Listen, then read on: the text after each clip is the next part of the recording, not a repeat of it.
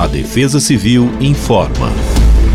Nesta terça-feira, dia 23, o dia deve amanhecer marcado pela forte presença de nebulosidade em todo o estado de São Paulo. No decorrer das horas, a soma entre as temperaturas elevadas e o ingresso da umidade sobre a região devem contribuir para ocorrências de pancadas de chuvas isoladas sobre todo o território paulista.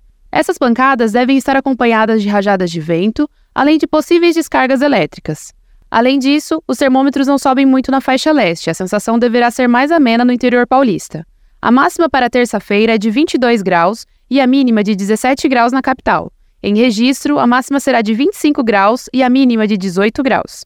Em Bauru, máxima de 24 graus e a mínima de 19 graus. Já para a região da Baixada Santista, máxima de 24 graus e mínima de 20 graus. Siga as redes sociais da Defesa Civil pelo arroba Defesa Civil SP. Defesa Civil do Estado de São Paulo.